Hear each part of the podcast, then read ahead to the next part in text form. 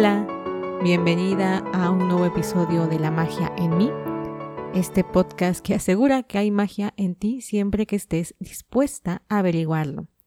Hoy vamos a hablar sobre vulnerabilidad y es un tema que voy a exponerte desde mi postura, más bien dicho desde el lugar en el que estoy, que es ser una comunicadora.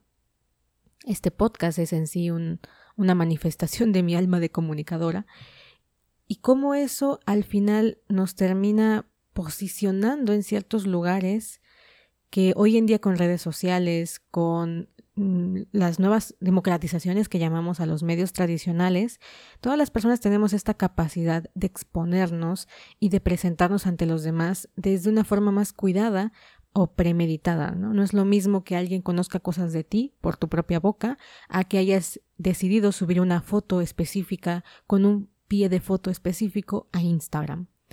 Y para las personas que estamos ayudando al otro o que nos dedicamos a trabajos en los que la vocación es el servicio al otro, principalmente en autoayuda o en desarrollo personal o en terapia, ya sea alternativas o científicas, y que estamos aquí haciendo contenido, también se tergiversa un poco, como que se, le decimos que le damos mucha vuelta al rizo y quisiera exponerte un poco eso desde mi punto de vista, desde cómo estoy viviendo yo el tema de la vulnerabilidad y la exposición, ¿no? Porque una cosa es que tú te sepas vulnerable, algo que puedes haber reconocido o no en ti. A mí me tardó añitos darme cuenta de que tenía una falsa coraza de autoestima y de que en realidad había muchas partes vulnerables en mí que no quería yo ni siquiera ver.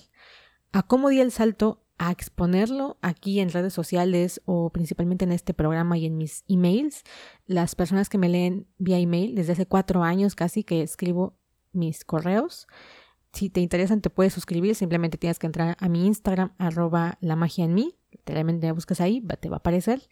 Y literalmente es cómo me expongo a través de esos emails durante estos cuatro años y que tengo gente que los me sigue leyendo esos, esos correos y que son muy íntimos, todavía más que este programa del que ya de por sí es como muy íntimo. Entonces, voy a hablarte de eso, cómo trascendí esos lugares y qué es lo que me ha hecho reflexionar el asunto de mostrarnos o no vulnerables. Vamos con ello. Este tema surge porque el otro día, entrando a Instagram, que tengo una relación de amor-odio con Instagram, me topo con una publicación de Ire Martín. Ire Martín es una especialista en bioneuroemoción y me ayudó mucho en algún momento con el tema del merecimiento y con el tema de cómo a veces nuestros problemas personales hacen que nuestros problemas empresariales o nuestros pequeños negocios o nuestras pequeñas marcas se vayan como a pique, uff, caigan en picada. Entonces, ella subió un post en el que hablaba sobre la vulnerabilidad y la exposición y destapó ahí el, el debate en redes sociales porque decía, bueno, muchas personas, ¿cómo nos sentimos relacionadas a ver a otras exponerse? ¿No? Cuando una marca personal, decía ella, se expone demasiado, ¿tú cómo te sientes? ¿Te sientes mejor, tranquila, incómoda? ¿Qué pasa cuando encuentras un post de alguien que ha decidido contar algo muy íntimo de su vida? Ya sea, ella hablaba más por el término de un diagnóstico médico, pero podemos hablar de cualquier cosa. ¿No? Desde una separación, una infidelidad, eh, la pérdida de alguien, la bancarrota. O sea, hay muchos temas que son al final íntimos, ¿no? Y muy personales. Y decía, bueno, ¿hasta qué punto alguien que se dedica a subir contenidos, como yo, pues decide decir todo lo que le está sucediendo? Puntos a favor, puntos en contra. Y bueno, había como comentarios contrapunteados, ¿no? De gente que decía que la vida es de uno y no deberías de exponerla de esa manera en redes sociales. Eh, amén de la crítica y el juicio ajeno. Pero también había otro sector que decía, bueno, es que cuando yo leo asuntos personales, yo leo gente que expone lo mal o bien que la está pasando, me puedo sentir reflejada, me puedo sentir acompañada o inspirada. Porque si alguien me lo cuenta desde una postura de a mí nunca me ha pasado o mi vida es perfecta y te voy a decir cómo tienes que vivir la tuya, hay una especie de separación entre la realidad de la que estás viviendo tú y la que esa persona que está como en un puesto más elevado está viviendo. Entonces se armó ahí el debate y pues obviamente yo me sentí reflejada en, el, en el asunto porque pues hace unos días me invitaron a un podcast para hablar sobre ser multipotencial. Si habéis escuchado unos episodios anteriores, te he contado que he ido descubriendo algunas cosas de mí que tienen que ver con la multipotencialidad y hay una chica que va a tener su podcast y me invitó para contar mi experiencia. Y me dijo, Gaby, cuando puedas, mándame una pequeña biografía de a qué te dedicas, ¿no? O sea, ¿qué haces? Y me entró la crisis nuevamente cuando escribí el correo, me tardé en mandarlo porque no sabía exactamente qué poner. Fue como pulir eh, lo que estoy haciendo aquí en La Magia en mí, porque antes era como la primera vez que abrí un podcast o la primera vez que abrí un blog con el, con el objetivo de ayudar a alguien, era como, bueno, lo que quiero es ayudar a las personas y que vengan y me hagan consultas o que vengan y les pueda yo asesorar o dirigir o, llevar por algún lado, ¿no? Pero en, en, esta ocasión, desde que abrí la magia en mí, siempre ha sido con el objetivo de compartir desde mi experiencia, sin contar ninguna verdad, sin contar ningún esto es y no hay de otra manera, simplemente decirte lo que voy pasando yo y no hablarte de cosas que no he vivido o en las que no he reflexionado. Entonces, pues cuando armé mi pequeña presentacioncita, subí una pequeña reflexión a mi página web que puedes encontrar directamente en el Instagram de La Magia en mí, ahí viene un link y ahí te puedes suscribir a mis emails, escuchar los últimos episodios y leer mis correos. Entonces cuando escribí todo eso me di cuenta que una de las máximas de este podcast es contarte a través de mi vulnerabilidad.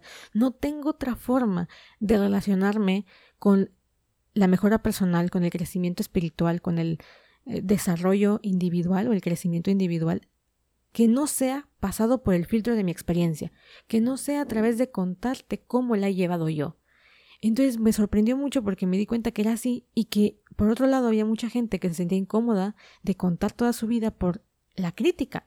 Y esta crítica puede ser muy, muy fuerte, muy dura.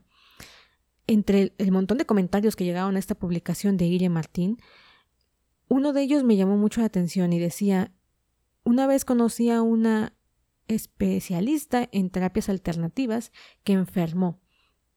Y entonces la gente le empezaba a dar consejos de por qué había enfermado esto que de repente es como ya muy popular, el hecho de que si te enfermas de algo es porque no has sanado una u otra cosa en el ámbito espiritual o en el ámbito de trauma psicológico. Entonces, em, esta correlación que existe entre el, cuerpo y las emociones y la mente y el espíritu. Y cómo, pues a veces cuando enfermamos de la mente o enfermamos del espíritu, el cuerpo lo va a reflejar. Sin embargo, no todas las las enfermedades ni todos los problemas de salud que tenemos están íntimamente relacionados con un proceso personal o espiritual. Es decir, a veces tienes tendencia en ADN a que te dé cáncer y eso no tiene nada que ver con duelos personales que no hayas superado o problemas emocionales que no hayas superado. El problema es que hoy en día tenemos tanto acceso a la información al mismo tiempo que eso hace que estemos más desinformadas. ¿no? Nos informamos de mil cosas, de mil posturas que se contrapuntean, de ya no saber distinguir qué sí es verdad y qué es mentira, porque ¿quién decide qué es? La ciencia, eh, las figuras de autoridad, los líderes de opinión, ¿quién decide qué está bien y qué está mal, qué es correcto y qué es incorrecto? Entonces, por ejemplo, en el, en el tema de las enfermedades y su relación con la salud y con la salud emocional y espiritual, pues ¿quién tiene la verdad? ¿Quién puede decir, en efecto, siempre que estés enferma es una cuestión de una salud emocional? Y también quién puede decir que nunca hay una correlación entre emociones espíritu con una enfermedad física. Entonces te quedas ahí como en el limbo. Y ella decía, vi la forma en la que atacaron a esta persona que se dedicaba al, a la terapia alternativa, porque en el ideario de la gente que la seguía estaba el punto de, oye, es que si tú trabajas con terapias alternativas, tú no deberías de estar enferma. Si tú vendes salud, no puedes estar enferma. Y eso es como muy evidente en este tema, ¿no? O sea, alguien enferma físicamente y se dedica a dar terapias alternativas, te hace sentir como que esa persona no tendría que tener nunca jamás una enfermedad. Y lo mismo me pasa a mí con el asunto del desarrollo personal. Yo no me dedico a nada que tenga que ver con salud física, porque al final, pues tú no sabes más allá de tu propia experiencia, ¿no? Te puedo hablar de cómo viví la leucemia de mi hermana, cómo viví el EPOC de mi papá, pero no puedo contarte nada más allá o mi propia experiencia con el tema de la comida. Pero fuera de eso, hey, no sé nada. Entonces, también veía reflejada mi propia historia. ¿Cómo puedes vender desarrollo personal o cómo puedes hablar de desarrollo personal, de crecimiento espiritual y todo eso, cuando tú no estás experimentando esa sanación, ese complejo mundo donde ahora no estás herida y todo es maravilloso en tu vida y has atraído la abundancia y manifestado todo lo que te ha dicho eh, eh, tu, tu mente que puedes manifestar y ganas 15 mil dólares a la semana, ¿no? Y te la lleves en un, en un crucero. Como que de alguna manera una también se cree que para poder hablar de desarrollo personal, la vida de una tiene que estar completamente perfecta. Esto lo toqué un poco en el tema de la mediocridad. Yo te decía, cuando yo quería empezar algo, siempre me veía reflejada en el perfeccionismo, en la autoflagelación, en la autoexigencia. Yo empezaba a hacer algo, lo que fuese en el ámbito profesional, y quería que eso estuviese por encima de la media. Y si no estaba por encima de la media, era un constante em, dolor de cabeza, un constante martilleo en plan de es que tendrías que estar allá. Y esto, de alguna manera, me, me, parece bien, ¿no? O sea, digo, todos tenemos que ser un poco autoexigentes con nosotros, disciplinados, para poder llegar al otro lado de lo que sea que queramos afrontar en la vida. El asunto está en los que nos dedicamos al tema de desarrollo, porque entonces, en mi experiencia, entre más voy ahondando en mí misma, esto también ya lo he contado, pero creo que vale la pena mencionarlo. Entre más voy ahondando en mí misma, más cosas van saliendo. Por decirte algo, empecé con el proceso hace siete años, ¿no? Y de forma consciente hace cinco. Y he venido trabajando y trabajando en mí, con terapia, con eh, cursos, con lecturas, con ejercicios y poco a poco fue como me fui acercando al, al rollo espiritual. Pero entre más me acerco a cosas, entre más me acerco a mí misma, pues resulta que más rota me doy cuenta que estoy. El año pasado, a finales, yo creo que fue en el eclipse del solsticio de invierno, debió ser entre el 22 y el 21 de diciembre, tuve una lectura del alma, ¿no? Esto fue con tarot. Y cuando me hicieron la lectura del alma, salió un tema de mi infancia, un tema de cuando yo tenía 9, 10 años, tal vez incluso menos, y que yo daba por sentado, yo ya no había reflexionado sobre ese asunto en particular, y retroceder tanto en el tiempo y hablar de mi papá y hablar de mi infancia y mm, principalmente el tema del, del tema del duelo que no hice cuando tuve esa edad, cuando mi padre murió, me dejó muy choqueada porque yo dije no puede ser otra vez tanto trabajo que me costó sanar la relación con mi mamá, la cual trabajé muchos años trabajar la relación con mi mamá, eh, mi relación con, conmigo misma, todo esto y de repente ahora me vienen a decir que, oh, que todavía tengo tema pendiente ahí, dije es que no puede ser, mi primera sensación fue de no otra vez, literalmente insérteme de no otra vez, por favor, porque entonces dije, claro, y quien me hizo la lectura me decía, bueno, obvio puede que haya un atasco, haya un bloqueo en tu capacidad de ayudar al otro, porque tú todavía no te ayudas a ti misma, ¿no? En este, en este momento, tú todavía no has sanado esa parte de ti. Y dije, oh, María Santísima, es que entonces, ¿cuándo? ¿No? Entonces, ¿cuándo voy a poder decir, mira, ya lo logré?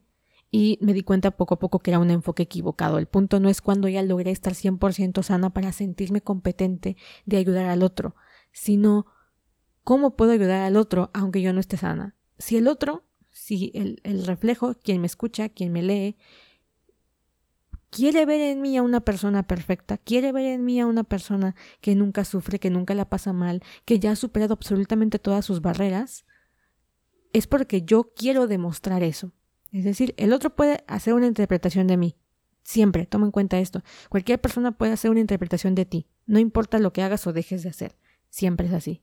Pero también muchas veces hay un aspecto en el que tú decides qué quieres comunicar, qué quieres manifestar, qué quieres que la gente vea y a veces eso que tú quieres que la gente vea no va acorde con tu realidad. Si yo me quería presentar como una experta, y voy a ponerlo entre comillas, de desarrollo personal, y quería que la gente me viese así, era obvio que cuando la realidad no se compenetraba con mi fantasía o con lo que yo quería externar, pues no había clic con las personas. Y esto es ahora para mí evidente, pero no lo era. Yo estaba queriendo hablar con la gente desde el miedo, el miedo a que crean que no soy suficiente, el miedo a que crean que no estoy capacitada, el miedo a que crean que no sirvo para este trabajo. ¿Por qué existe ese miedo? Bueno, porque hay cosas que tú todavía tienes que trabajar, pero principalmente porque tú crees y te has convencido, en este caso yo me había convencido, de que la única forma de ayudar al otro era mostrarme como la experta, como la que sabía, como la que te podía guiar. Hoy en día no me culpo tanto porque también reconozco que hay un mecanismo allá afuera en la Matrix, un, una estructura de cómo deben de ser las personas que te ayudan a ti misma a sanar, que está muy marcada por esta, este aspecto de éxito, este aspecto de superioridad espiritual o personal, donde hay alguien que tiene el ideal de vida que tú quieres tener o aspirar, esa persona se presenta como ese ideal y entonces solamente confías en las personas que tienen ese estereotipo ideal. Esto no es ni tu culpa ni la mía, es un asunto muy estructural de cómo se ha manejado la gente, el marketing de las personas que se dedican al desarrollo personal y de que en otros términos ahí más locos podríamos decir que nos hacen permanecer donde estamos. Si seguimos creyendo que las gentes que tienen el ideal de nuestra vida son las que más nos pueden ayudar, al final nos seguimos estancando donde estamos, en términos de comparación, de sentirnos mediocres, de sentirnos imperfectos, de sentirnos que nunca somos suficiente. Entonces, cuando abro la magia en mí, que es este podcast, siempre me he mostrado vulnerable. Desde un inicio siempre te he querido decir, mira, no tengo la respuesta a casi nada, solamente tengo mi experiencia, mi formación, pero al final no soy nadie para decirte cómo debes vivir tu vida, no soy nadie que tenga eh, la autoridad, porque hoy en día creo que nadie tiene la autoridad de decirte eso. Pero me convencí en algún momento tanto de que así era, de que tenía que haber esa autoridad, que mostrarte vulnerable era un no rotundo. Las personas dedicadas al desarrollo personal casi nunca se muestran vulnerables. Y esto tiene que ver por una cuestión personal de, oye, es que no quiero que me juzguen. Y la otra es, oye, si me muestro vulnerable, no va a confiar nadie en mí. Porque a la gente que nos parece frágil, nos parece que podemos pasar por encima de ella y que si él está más jodido que yo, como decimos en mi país, pues en qué diablos me puede ayudar. Entonces mi mantra siempre ha sido contarte esto desde mi vivencia, esto que te estoy diciendo es totalmente mis reflexiones acerca del tema, y desembocan en otro lugar, desembocan en hasta qué punto te puedes mostrar vulnerable, hasta qué punto puedes exponer tu vida allá afuera. Porque yo, por ejemplo, en redes sociales, en redes personales, es decir, mi cuenta personal donde están mis compañeros de trabajo, mis amigos, no, no, no aparezco, literalmente no ocupo esas redes sociales, pero porque tengo las de las del podcast. Si no tuviese las del podcast, tal vez sí me, me volcaría a estar escribiendo y compartiendo cosas de mi vida en redes sociales. Pero ahí la siento muy vacía. Te explico esto un segundo. Cuando yo comparto algo hoy en día en estas redes y lo hago desde mi vulnerabilidad y lo hago desde, oye, es que les estoy contando toda mi vida aquí, em, que lo cual me pone como en, un centro, en un, en un lugar para que te observen, lo hago porque creo que esto le puede ayudar a otro. Lo hago porque creo que de alguna forma tal vez a mí me hubiese gustado escuchar este tipo de experiencias, este tipo de programas, este tipo de dudas existenciales y no lo encontré. Entonces quiero ser eso, Pero cuando yo publicaba en mis redes sociales personales, no tenía nada que ver, no tenía absolutamente nada que ver esa sensación con la que tengo hoy en día. Era más como, oye, mira, es que quiero demostrarle a la gente que me la estoy pasando bien, que tengo una pareja magnífica, que me está yendo poquis en el trabajo, que hago ejercicio, ¿no? E-, era como esa, por un, por un lado sí, el mérito de decir, oye, quiero compartir mis logros, pero ¿con qué gente estoy compartiendo mis logros realmente? Mi familia era parte de mis logros, mi pareja era parte de mis logros. Lo que yo hacía era como una sensación muy mía. Eh, por ejemplo, cuando cumplí un año haciendo pole dance, o cuando cumplí 10 años con mi pareja, y era como, oye, estos son méritos, estos son eh, hitos de mi vida, en mi, en mi propia carrera personal, son como logros.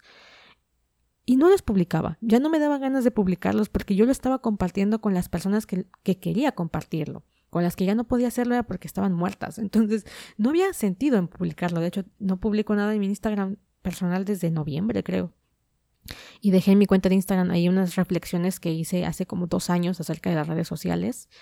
Eh, me di cuenta y fue muy gracioso y muy ameno darme cuenta que las superé en algún sentido, pero también fue darme cuenta cómo a veces todavía algunas personas seguimos en este, eh, en este círculo vicioso de exponernos y de luego sentirnos mal cuando nos juzgan. Es algo muy curioso.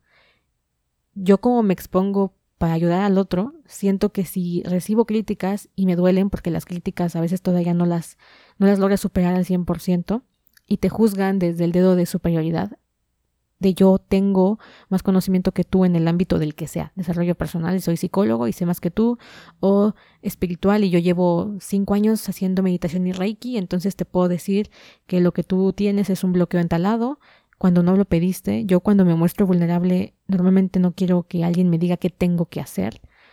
Principalmente si ese alguien que me lo dice no me conoce, si es alguien que me lo dice lo hace desde su superioridad profesional, espiritual, moral, la que sea porque yo sé cuando tengo algo que trabajar.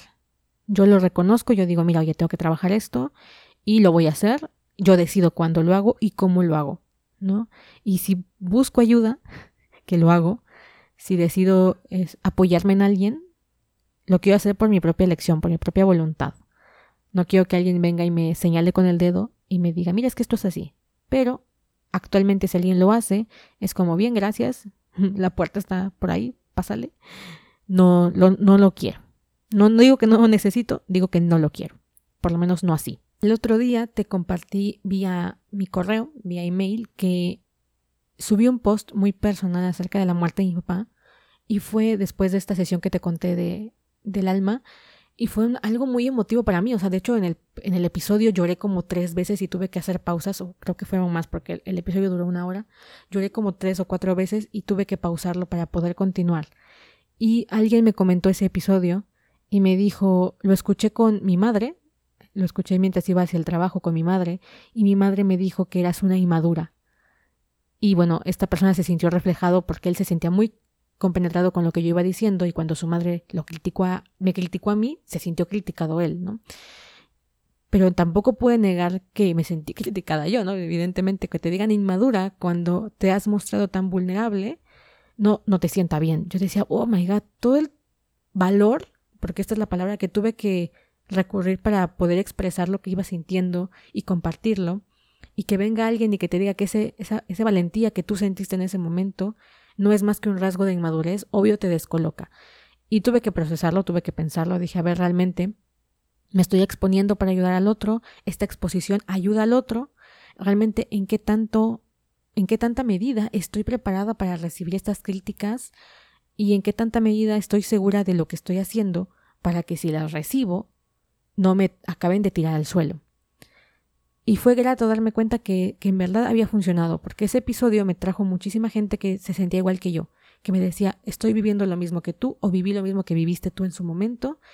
Y la gente me llama inmaduro, la gente me llama inmadura, pero saber que no estaba yo sola, me decían, ha sido maravilloso, he llorado, me decían. Y yo, yo pensé en ese momento, claro, he recibido 40 comentarios de personas que se sintieron identificadas y que este episodio les ayudó y que esta valentía y el dolor que enfrenté al hablarlo a alguien le está sirviendo contra una persona de la que me enteré, claro está, seguramente hubieron muchas más, que consideró este acto una muestra de inmadurez.